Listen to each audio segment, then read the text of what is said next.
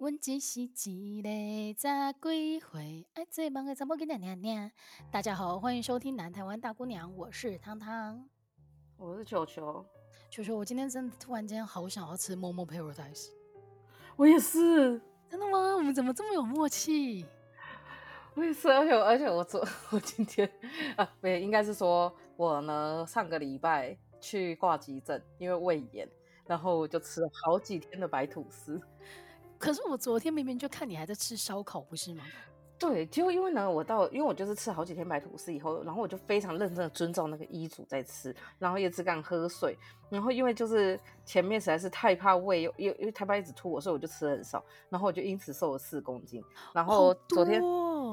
对，然后昨天，然后因为我已经连续三哎两天维持同样的体重，我就想说，那这一波应该是稳了吧？然后我就想说，然后我就想，我就因为我妹的朋友昨天来，我就很想吃烤肉。然后，因为他们要烤肉嘛，然后我就早上先吃了萝卜糕，发现哎还可以哦，嗯、就是我的胃肠好像开始习惯这件事情。然后晚上的时候，我妹就说好吧，那就准许你吃烤肉。然后我大概吃我平常吃的量大概四分之一，我就觉得好像应该要先休息。我的胃好像真的假的？对。可是如果我现在如果跟我妹讲，我也不行，我妹绝对是会咬我咬到爆。我就忍了忍，然后朋友都走啊，我妹准备要睡觉，我就说哎，我胃有点痛。我我妹就屌了一下而已，看你可怜，等你康复之后就知道了。对，然后我就觉得哇，这一波真的是，就是真的是，哇，真的是不行哎，就是就是真的是还是要乖。你从过年前小年夜的时候就已经开始一直生病了。对呀、啊，然后就是先是生病嘛，先是感冒，然后感冒就咳咳咳咳，然后到了快开工的时候，我就只能咳个每一晚，咳到胸腔超痛。哎，我今天看到有新闻，有人胸咳到胸腔骨折，太夸张了吧？这很严重，然后我就咳咳到就很痛，然后我就看医生，医生就说是支气管的问题嘛，然后开了药给我，然后那个药第一颗是胃药，然后因为我就是一个很北南的人，我就是 可能他开了药，我就会觉得说啊，那就是。有吃就好，然后不是他开给你，也就是叫你要好好吃啊。我就有时候会忘记吃饭前的，然后我也没有吃饭，我就会赶快先吃饭后，因为这咳都快吐出来了。然后后来我不知道那个药好像很伤胃，然后我就开始觉得胃超痛，哦、然后胃超痛以后我就想说那怎么办？然后就胃超痛以后呢，然后因为我过年的时候买了特价那个雀巢的 绿挂咖啡。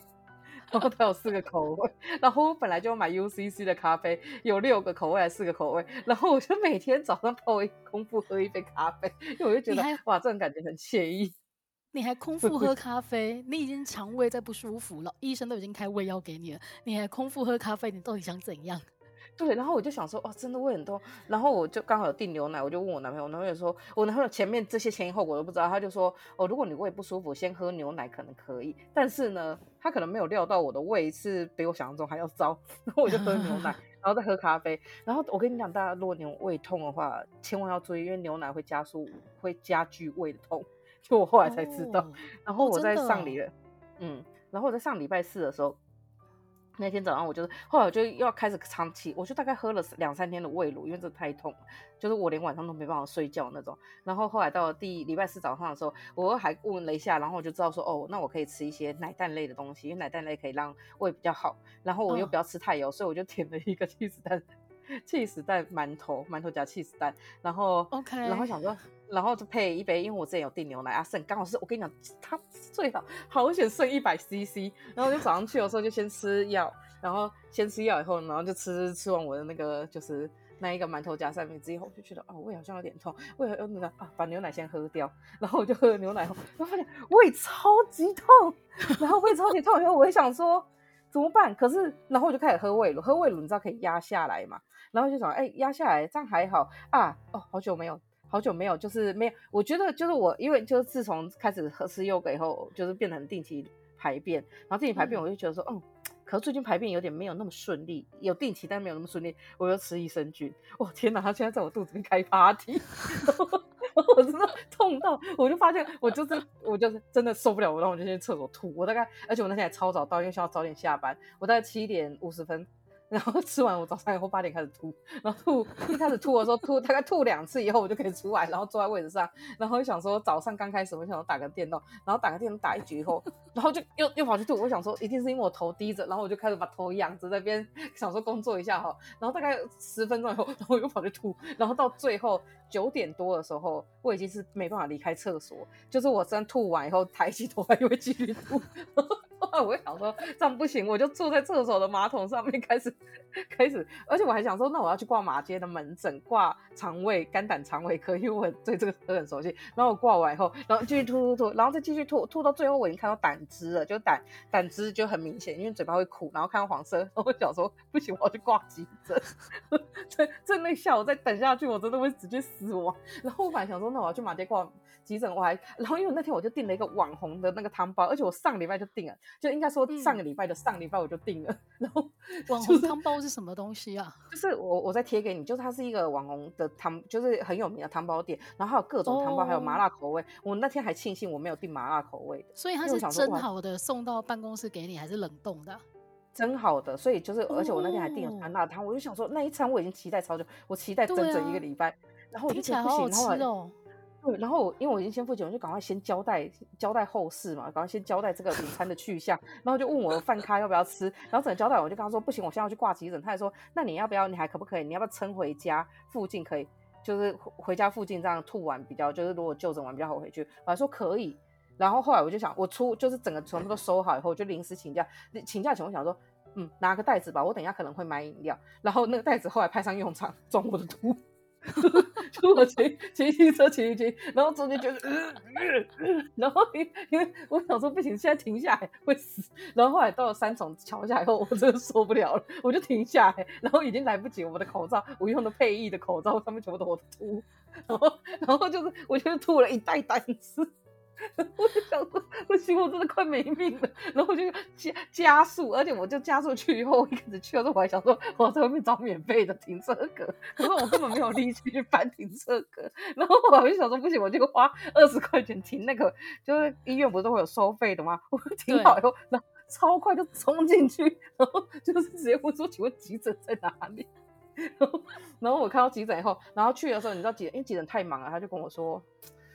你你你等一下，我又跟他说你怎么说，我就出出出，他就说那你你你等一下，你如果你知道你打这里没有床哦，你打点滴要坐着，然后我就看到旁边一排坐着，我说没关系，赶快让我坐着，然后整个用完后，就是医生就是，然后我就坐在旁边开始等嘛，然后医生就因为实在太虚弱，然后急诊室人又超多的，然后就在那边一直，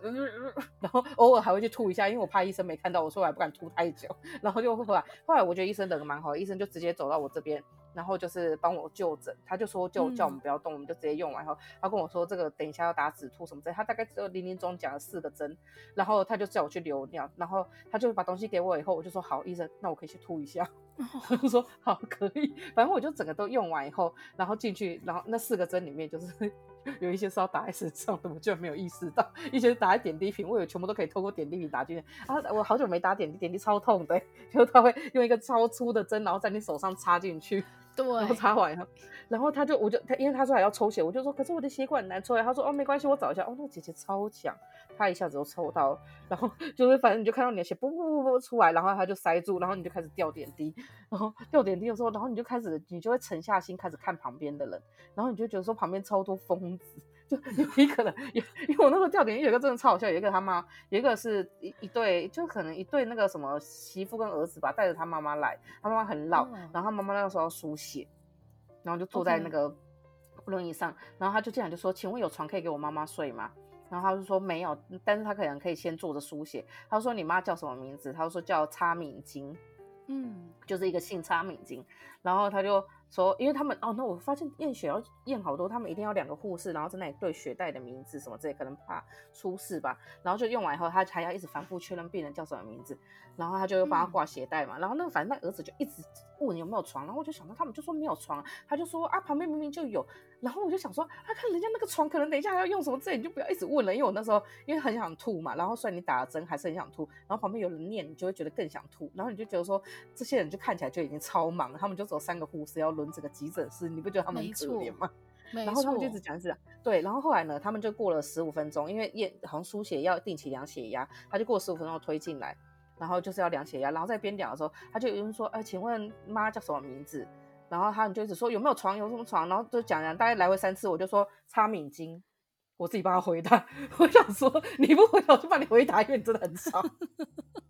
他就吓到，他就开始认真的听那个护护理师讲话。然后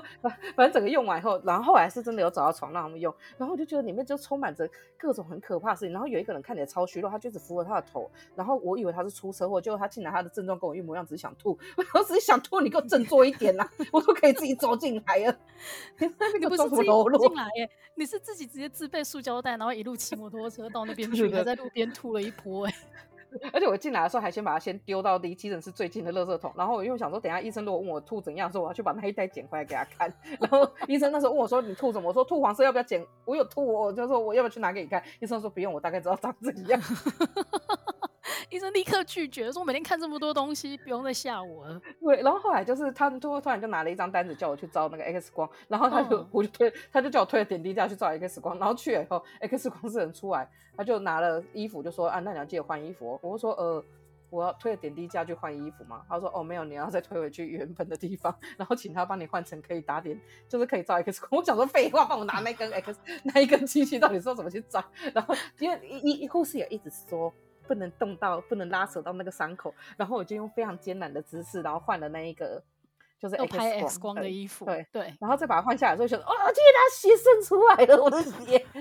血血从洞洞渗出来了，我超害怕，我想说等一下会不会感染，然后就因此死亡吧。然后后来回去的时候，我的宝座就我本来可以坐里面啊，宝座也没了，然后我就去坐外面。然后因为我坐外面，哦，我不得不说，虽然说我是一个支持非死的人，我也是一个觉得就是任何人都有希望。可是那时候去的时候，我的那个后来出来的那位置旁边坐着一个 两个矫正署保护的人，就、oh. 就是夹着的。一个人，然后看起来真的超像坏人。然后因为你知道打点滴嘛，然后在那边，然后有时候那两个可能矫正所就不知道去哪，可能去上厕所什么，算是轮流。然后就想说，等一下，等一下他万一暴起怎么办？他看起来就是眼神不善。然后我就想说，算了算了算了，我不要在这里治，就是害怕了。然后我就去坐在风口。那边，因为风口那边还有一个位置，然后就吹吹吹吹，因为风口真的有点冷，因为那天刚好骤降，气温骤降。然后我回来以后就想说，赶快先睡觉，因为我觉得有点累。然后就整个用完睡觉以后睡起来，我就跟我妈说，我头好痛啊，然后两发烧了。哦，我我最痛的感，所以就是胃就胃痛的。当下，然后我就开始继续发烧，然后隔天我就直接大请假，因为我就跟我主管说，我我现在就是我刚吊完点滴，然后今天胃还是超痛，然后还再加上发烧，就整个超惨。然后不知道怎么撑到最后，超多人就一直传讯，一隔天最后一天上班，然后大家就传讯问我说：“嗯、你怎么了？病的？听说你病得很重，你是不是在住院？” 我说：“到底是怎么传的？怎么会传着我去住院？” 反正就是过了一个非常悲惨的人生，然后那一刻就是我躺在床上睡了大概是二十几个小时。我大彻大悟了一件事情，请说。我觉得，就是用身体换来的钱，真的是会还回去，而且会加倍。哦，因为最近这样，我这样连续。包括看胸腔内科，让我一个月，我一个礼拜，我光一个礼拜的药钱就花了，快三千块，就是一直在看医生。嗯、然后我就是在想，说我到底在想什么？嗯、然后后来我认真的想一下，我刚刚就跟佩佩在，就是我上一次有参与我们节目那个佩佩，我就边跑步回去跟他说，我决定了，我要放弃在这个地方积极营运的想要升职这件事情，因为我觉得这样太累了。嗯、然后他跟我说，我二十几岁生重病以后，我就早就炸车大悟这件事了。然后我刚才跟他说，我觉得人果然就是要赶快生病。赶快生病，你就对事情大彻大悟。我想，我想听到这个的人一定会想说：那你为什么不早点把身体顾好就好？对，我刚刚心里面超多的疑惑，就是我没有想到，我开头只是聊了一句说，说我最近好想要吃寿喜烧，结果我居然有超过十分钟的时间没有办法插话，一路在听你就是怎么从吐，然后到去去医院看急诊，然后回家之后睡了二十几个小时，现在有一个人生的大彻大悟。现在还是要重录一下，因为前面好像讲太多了人生。没关系，不用。但是我有点担心，就是之前那个听众朋友的回馈，他不是说每次你在讲很长一串话的时候，其实他都要很努力的等我，就是解释你前面那一段话吗。但是我先跟大家讲，我这段我真的无能为力，大家可以把那个语速调慢一点，重新听一次，因为曲柔这一段还蛮精彩的啦。就是一个很悲伤的精彩，而且而且我我在那个我在生病前，我还我不是还先跑了四天的跑步。我们上一次上一集不是还有聊超慢跑吗？对，我想说上天一定有看到我的努力，我已经努力的在让我自己的身体变健康，就他立刻让我就是去挂点滴。我欸、所以这件事情 发生的很快、欸，哎，就是在上次我们录完音之后，啊、你就开始狂生病，而且你不是上个礼拜还有去看国际书展吗？哦，对，就是因为那时候就是会有点回光返照，就是礼拜六早上的时候，我就觉得我好像一切都好了，哦、然后就确实我觉得后来就有好一点，就是真的吃的比较清淡以后就好，而且我早上有起来，因为我昨天不是吃烧肉嘛，我今天早上起来大概只胖了就是零点五公斤而已，哦、所以我觉得不错哎、欸。然后后来，而且胃炎，胃炎就有一个东西，就是你吃的东西全部都要跟减肥相反，因为减肥不是要吃高纤，然后难消化的东西嘛，对，就让你肚子没有 没有，我现在全部都要吃精致淀粉，能够越快消化越好。你可以把你的网红汤包再拿出来吃一吃，真的。然后我这这几天最常吃的就是白吐司，白吐司真的好难吃哦，望周吃。哦，白吐司真的是不喝鸡啊，连果酱什么都不能吗？不行啊。就是都不行，然后我本来想说要加颗蛋，我妹又说蛋会胀气哦，立刻吓死。但是我可以体会，因为我前阵子有一次也是得那个肠胃炎，那个时候你真的很害怕，因为你不知道吃这个东西下去你会不会吐，因为吐真的超痛苦，所以到时候你只能就是守着那一袋白吐司，那你还只能说。例如说，那个时候我肠胃炎的时候，我有一次就是很般配，嗯、我就想说，好 Seven 至少还有卖真正的白吐司，跟上面有抹一点点奶油的，你知道会有这两种，还有上面有放果干的，我就想说我要吃那个有奶油的那一种。我跟你讲不得了啊，报应来的超快的。我跟你讲，我在全家有犹豫过，我要不要选那个汤种？对，不行不行不行不行，我就选了最原生那个白吐司，我连全麦都不敢选。真的就劝告大家，如果你真的肠胃不舒服的时候，你就忍耐三天，好好的吃白吐司，不要血糖熊胖，就是叫你吃白吐司你就吃白吐司。而且而且最近好像这一波真的就是又又到处攻略，我不知道，我觉得从去年开始就一直都有一一波很奇怪的感冒，嗯、就是一直在不断，我觉得比确诊还可怕。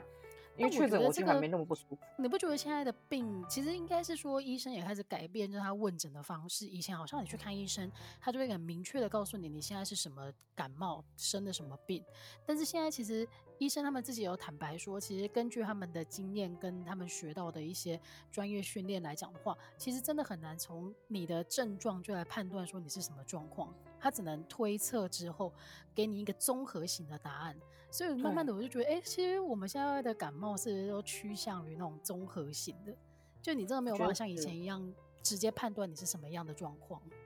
哎、欸，可是我另外有讲一个，就是因为我这礼拜我去国际书展嘛，然后我就发现是，就是我我男朋友女儿真的是很少生病，我男朋友跟他女儿没有确诊，也很少生病。哦然后我觉得是因为他们真的就是过得很健康的生活，就是跑跑跳跳的，然后就是正常三餐。我觉得三餐正常吃真的蛮重要的，因为我们就不正常。嗯、然后他没事就是在看书，然后他的，嗯、我觉得他的工作，他的我我觉得没有补习有一个好处啊，因为之前呢，其实唐景不不对？就是之前阿汤呢，就是哦，之前之前阿汤有让我觉得很傻眼的一件事，就是那时候我们读大学的时候，阿汤跟其他几个朋友。他们跟我说，他们其实基本上没有补习过，就是，然后你那时候说你去补历史，还是因为兴趣？哦，因为历史老师 讲话很好，很好听，补习班的那个历史老师很会教。可是历史本来是有趣的科目啊，他就是讲故事啊。然后我就觉得说，天哪，你们的，你知道我以前那时候的多可怕吗？我的那个补习的那个时间点，就是我可以练就我三分钟可以吃完一碗卤肉饭。因为如果我不吃完那碗卤肉饭，我接下来不会有任何一个时间可以吃东西。就一下课，然后就要冲去补习班，然后因为一下课五点多嘛，然后五点多我六点要出现在那个台北市的补习班，从板桥，所以就变成我觉得那个是好赶的。但是我必须要澄清一下，就是我并不是很炫耀式的说，哦，我都没有补习，我就靠自己念书，而是因为我尝试过补习。例如说，我高一的时候数学烂到爆，我就跑去补了数学，而且很认真的上课，结果考试出来二十分。然后从那一刻开始，我就想说，好，我就是把课本顾好就好，因为并不是说我没有补习就念得很好，而是因为补了之后还是一样烂，所以我就干脆想说，不要浪费这个时间了。然后历史那个时候是因为老师讲话真的是太有趣、太好听，所以跑去补。结果我的大学指考的成绩出来啊，哎，历史是最低分的哦，所以我觉得一切都是，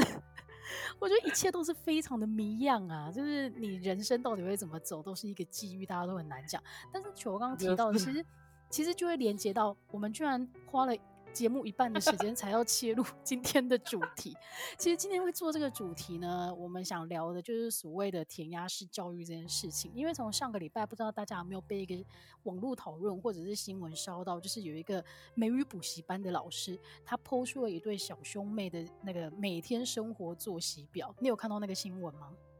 有啊，而且我现在才知道他是英文补习班。对，然后他非常的疯狂，就是如果大家没有看到的话，简单来讲就是呢，这两个小兄妹他们每天固定都是五点五十分就要起床，起床之后呢，并不是说要吃早餐还是运动干嘛的，而是他们要开始写作业。一开始那个老师写呃 po 写公文，我看不出来什么叫写公文，我想说，我想说跟我在写的东西一样吗？对，我想说为什么他要写公文？后来才知道，原来这个就是日本来的那个补习的那个教育体系。它叫做公文，所以它就有很多题目可以让他们写。然后总而言之，五点五十分到七点十分的时候呢，妈开始写各式各样的作业，数学、中文、英文，然后公文这样子。到了七点之后呢，就是开始上课嘛。然后我觉得最疯狂的事情就是呢，下课以后。到去补习班之前，他们有三十五分钟的通勤时间，所以呢，在这三十五分钟的时间里面，他们就要在车上完成学校的功课。我真的觉得不可思议，在车上怎么写功课啊？我之前我之前在车上，因为我那时候也要去通车嘛，但我在车上写任何东西都会吐。可是我那时候有一个同学超厉害，他住林口，他可以在车上吃肉跟面。我觉得有些有一些特异功能。哎、欸，我以前曾经表演就在车上戴隐形眼镜，大家都觉得很 厉害了，好强的。但是我后来发现，在车上写功课这件事情不可思议啊，就是很晃哎、欸。还是现在小朋友是用平板来写功课吗？我不确定哎、欸。我那那会更晃。我之前有一次也是要赶稿，然后就赶一赶，因为那时候在车上嘛，然后就写到一半，我就转过去跟我同学说我要吐了。我就知道你讲这个又要回到你吐的话题了，我们可不可以赶快逃离这个话题？对，反正我觉得在车上是没有办法做，我觉得在车上连滑手机都很痛苦。对，没错。结果后来呢，他们这对小兄妹好不容易完成学校的功课之后呢，到了晚上七点，你说七点到七点十五分在车上吃晚餐，你怎么会让小朋友是每天在车上吃晚餐？我想知道他们的车子是不是很像那种就是很高级的车？你说那种明星在坐的保姆车，上面有很大的桌子，然后跟很棒的设备这样子吗？对。但不知道他们的晚餐可能是三明治，可能没办法吃肉跟面。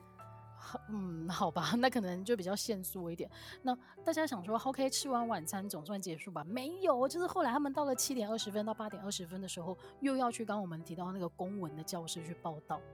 我想说，天哪！然后回到家之后，八点半到十一点要练琴，一天练两个半小时，我觉得有点太疯狂。我不知道，因为我没有练过琴，这个你你讲的话，我就会很相信。哦，因为以前像我这种低标人生，就是大概就是一个小时，我觉得就很勤劳了。但是可能他想要就是你知道出类拔萃，所以他们练了两个半小时。大家想说小学生练琴练到十一点总该结束了吧？没有，十一点到十一点半他们要继续念英文。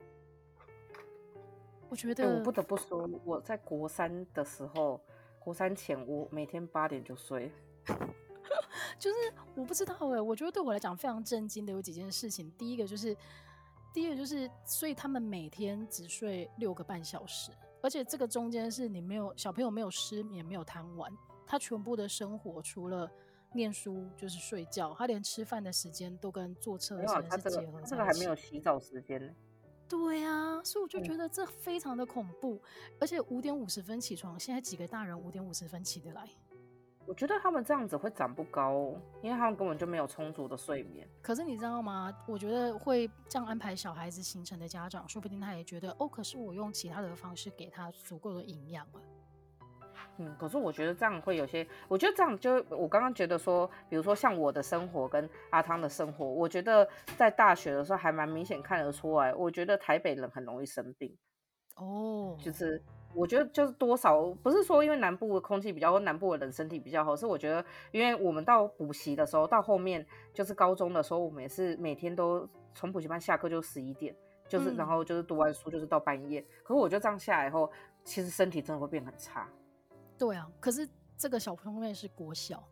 其实我觉得高中的时候，其实那个都有点属于自己可以取舍的状态，或者或许还没有那么多完全的自由了，嗯、但是起码比起一个小学生，你至少有一些自主权的。可是我觉得这个好恐怖啊！然后后来呢，当然这个贴文一出之后，我真的很多朋友立刻在转，然后大家立刻认真的讨论是不是应该帮他们帮他们打那个一一三家暴专线。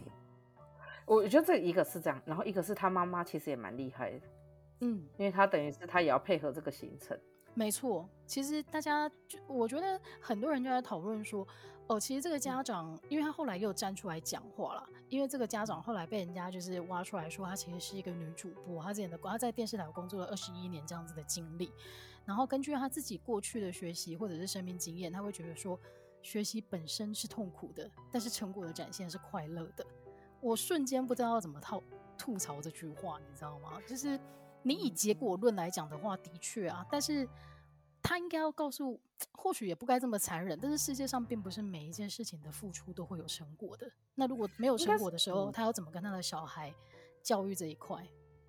应该是说，我觉得，我觉得，因为我觉得他讲的这句话，可能在呃很努力成功的人来讲，可能是这样。我不知道他家可能他家境可能本来也不是都很好，或者是说本来就是中产阶级啊。他妈妈可能因为透过主播这个工作，很努力成为主播以后，嗯、然后就变成现在这个样，可能跻身翻偏向上流社会。那偏向上流社会以后，我觉得人在要维持自己的阶级的时候，其实都会做很很多努力嘛。所以他应该是害怕他的小孩没办法达成那样子。所以他就用很多方式，但是呢，我觉得这个东西我就会联想到很久以前不是有那个虎妈吗？你知道虎妈的两个小孩后来结局都超悲惨的。哦，你说之前美国很流行的那个亚洲虎吗？嗯，好像两个都过世了啊，就是当然是有意外什么之类，但是我觉得其实没有，就是我觉得这种这种生活其实是。你会失去很多东西，而且你不觉得到了到了开始出社会或到了大学以后，你会发现，当然当然大家努力都是有一定的东西嘛。可是你会到后面的时候，你会发现，大家其实会去讨论很多，你包括写作业或者是写很多申论题什么之类，你都是要有以前的经验，就是你以前有什么经验，然后你去获得什么东西。除非他们全部都是读医学系吧，就读理工科，可能不需要写这些东西，那就会蛮有用。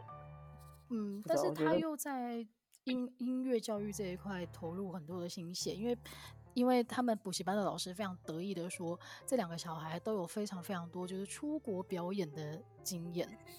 然后这个我就想到，就是他们不是说他们有去什么那个维也纳的什么什么地方表演嘛？然后就有那个维也纳就比较熟知在那个地方就是生活的人就说，哦，维也纳这个地方啊，每年都会就是有类似那种，就像魏武一样，他其实会出租给别人，嗯、然后租借后表演使用。嗯嗯嗯嗯，就是基本上没有所谓的你得到这个门，你通过这个门槛或什么这个意思，还有点像成果发表会，嗯、大家都可以去这种感觉，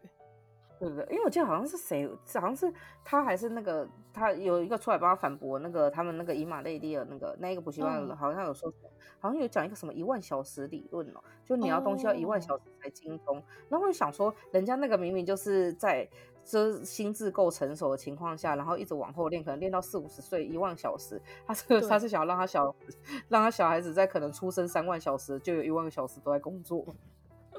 我不知道哎，但是我觉得从他整个新闻的状况来看的话，我还有想就是另外一个思考的点，就是说。这个妈妈她非常的崇尚所谓的填鸭式教育，然后她的她还有曾经说过说哦，她也陪读陪到心力交瘁，她会觉得哎，为什么哥哥他填得了鸭，妹妹就是填不了？她觉得自己很痛苦。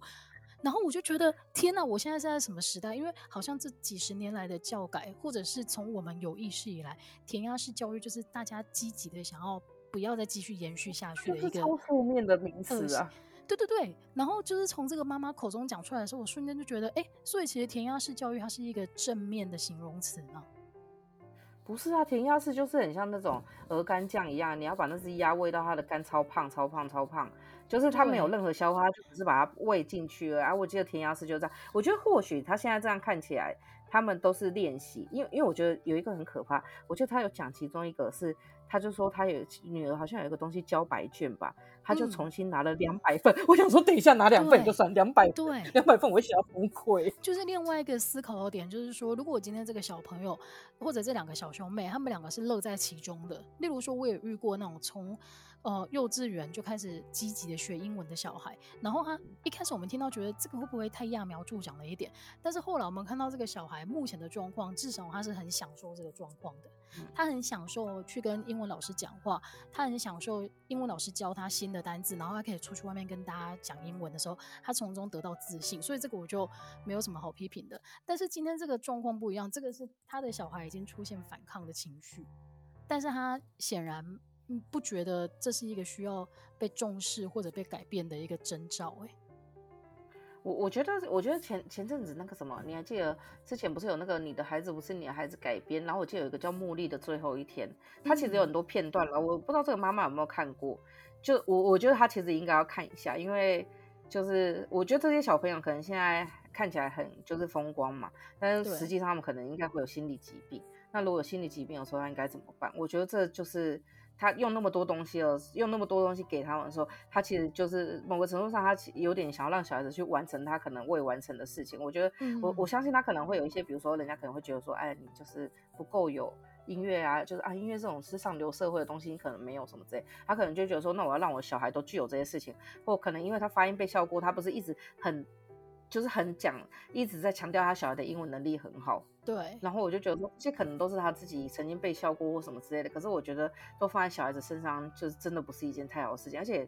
到底为什么？到底为什么会觉得填鸭很好？我觉得很荒谬。对，这件事情超荒谬的。然后，其实雪球刚刚有提到说，有的家长他其实一种是他自己觉得。给小孩子这么，他现在有这个能力，他给小孩这么多资源，是为了弥补他自己一些遗憾的部分，这个是有可能的。然后另外一种说法是说，这个家长他会希望投入这么多资源在小孩身上，是因为他觉得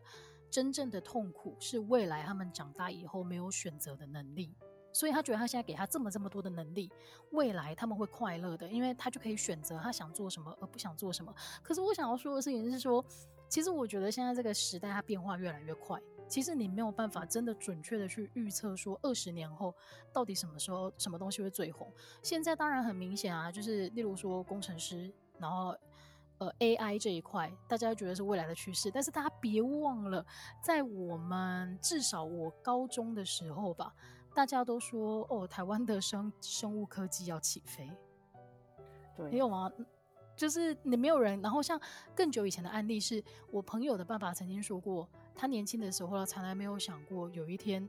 电机这一门科学会变成最赚钱的一门行业。就是我觉得，嗯，就是几十年的变化其实变得非常的快，所以你当然现在你会想要投入最好的资源在小孩身上，可是你要怎么预测？就是你给他这些能力之后，他未来就有选择的权利。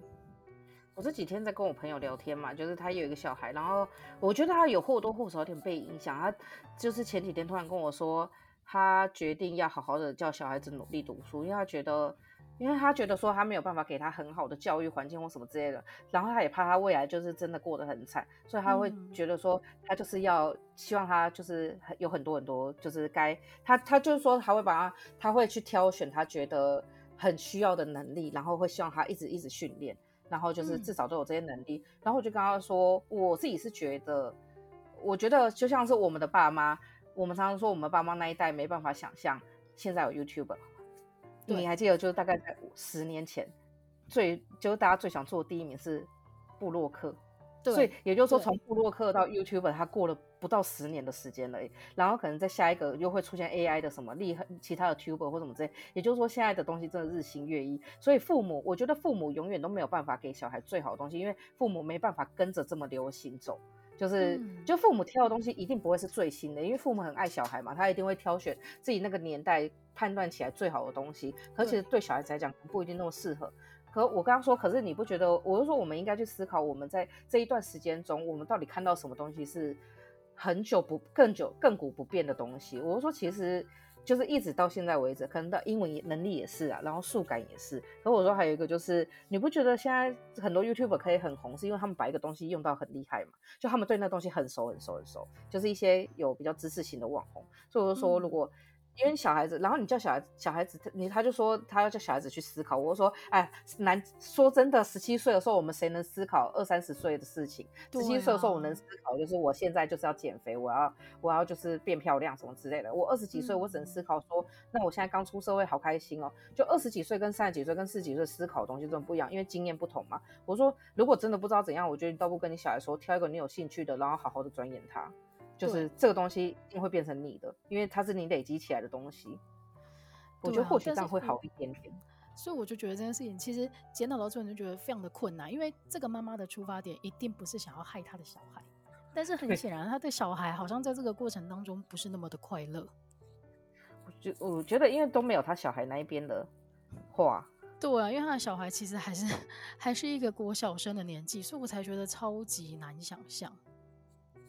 而且我觉得他小女儿的，就从他的行文中感觉他出来，他小女儿其实比较有反抗这件事情，但是后来也没办法，就只能坐在那边写，只能接受了吧。然后，但是我就回过头来，就是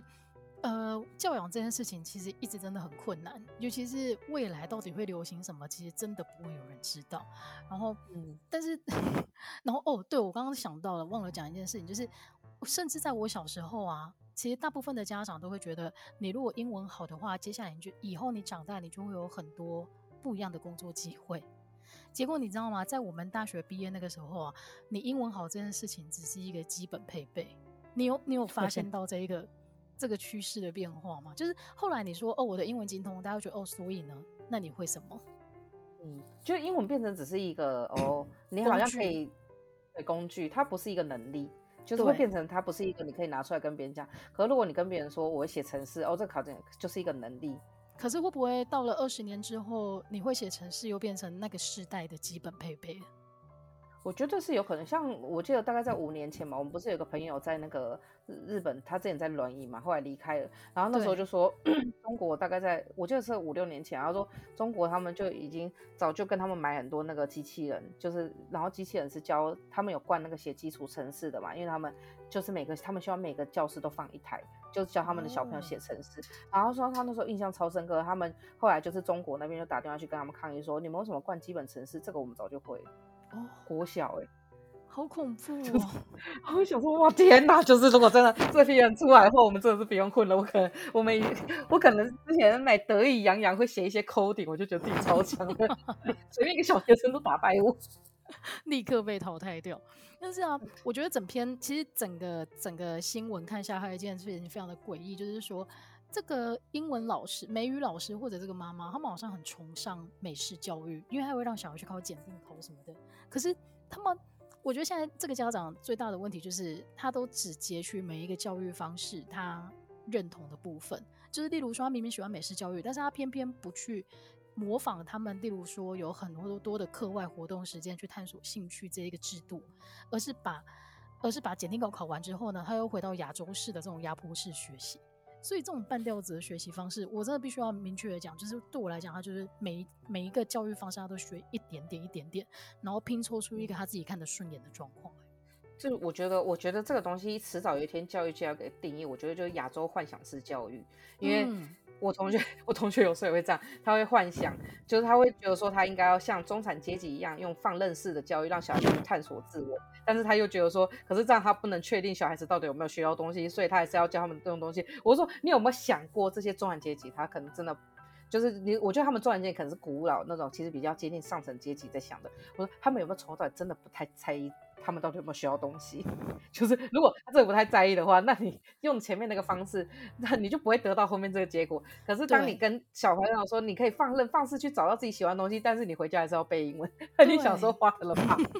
就像我记得，我记得很久很久以前啊，就是有人说过，如果你想要培养自己的小孩成为戴资颖的话，其实你不是应该去看他训练的内容是哪一些，而是跟着戴资颖一起作息。他吃饭的时候你就跟着吃饭，他在。划手机看电影的时候，你就跟着他这样做；他在训练的时候，你才训练。可是我觉得现在很多家长他都觉得说，我的小孩要成为戴资颖，所以他的训练课程全部都要上。但是除了这一块以外，其他的我们不跟。所以这个就是球我刚刚讲的，这是亚洲式的幻想教育方式。我觉得就是就是很幻想，而且我我觉得其实因为他前提就真的是因为大家都焦虑了，就是很焦虑自己的小孩子未来要怎样，其实也是焦虑自己未来有没有办法，就是让这个小孩子过一个好的生活，就是如果不靠自己，可不可以让他过一个好生活？可是我觉得可能或许未来的小孩子他们心中好的生活，或者是竞争方式跟我们不一样。反之，如果他们未来真的不是这个样子，我说小时候他们用了那么多你自以为成功的方式，然后训练，那长大后他们变成这样子，我说我觉得他们才会大崩溃。就我小时候比别人少享受那么多，嗯、然后多背了这些东西，就长大后你跟我说这些东西一点屁用都没有，就是这个世界根本就觉得这个东西没有价值。我觉得这些小孩都崩溃。对啊，所以其实其实因为新闻也只有片面的资讯，我们也没有办法完全的去批评说这个妈妈做的不对或怎么样。因为我觉得像球球刚刚讲的，其实这些做法都是来自于共同的焦虑，你都很害怕自己的小孩会不会有遗憾，或者是会他长大以后比不上人家，所以你才会 想要给他这么多这么多的资源。但是很多时候，或许我会觉得可以停下来，就是看一下这个小孩他到底快不快乐，因为，哎。你会觉得对大人来讲，快乐反而是一件最困难的事情了吗？那为什么他还是小孩的时候不让他快乐一些？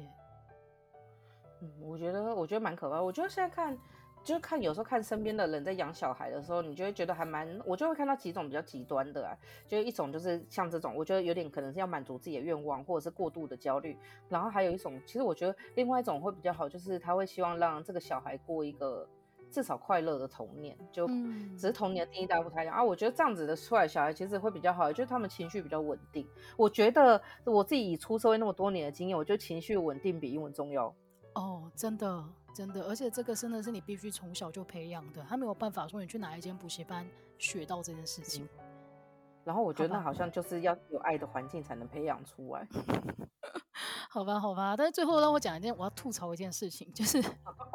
就是那个你刚刚说什么以利，我永远记不起来的那四个字，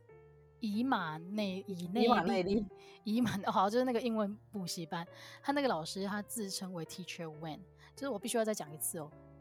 ，Teacher 后面不能直接加名字，那听起来非常的不美式，我不知道他什么时候可以讲的。欸、那应该要怎么讲啊？就 Mister 啊，或者是 Professor，或者是你如果是有博士学位，你可以叫他 Doctor。可是不会有人叫自己 Teacher 什么？你讲这个，我好像觉得是诶、欸，因为我有时候很无聊，就算我看美剧一点兴趣都没有，可是我也是比较常听到，就老师学学生在跟老师讲，都是哎 Mister 或者是什么 Miss 之类这样子讲。啊，好啦，或许这是一个新的说法，我们也落后了，但是我没有要听你纠正的意思，因为他在自己的那篇文章上面连 schedule 都拼错，我不知道他到底 是要。展示一些什么？最后我想要补充一个东西，我觉得英文好还是有它的好处，因为之前呢，我们那时候要找，我记印象很深刻，我们也是要找租房，然后有一个房师大，这超漂亮，找两万多吧。然后那时候我们三个在租房，然后后来阿汤就很认真说，我觉得他可能是诈骗。我说为什么？他说因为他的英文文法超多都是错的。我在想说，对，有这一招。后来反正我我一开始不是因为英文错，是因为那个条件真的好到 CP 值夸张的好，所以你开始会存疑，就是他又在中山区，又三房，然后又装潢好的两万块，怎么可能？所以后来仔细，而且他从头到尾都用英文，他其实就是要让整个沟通的过程变得有很多不透明的地方，我觉得。对，对，然后然后我当下真的，我那一天真的有一种。哇英文好，真的还可以防诈骗，好吧，就是一个额外的额外的奖赏啦。好啦，就是我觉得教育这件事情真的聊不完，然后刚好这个新闻出来，我们真的有一些小小的心得想要跟大家分享，那也希望大家听得开心。今天就到这边喽，感谢大家的收听，我们下个礼拜再见，拜拜，拜拜。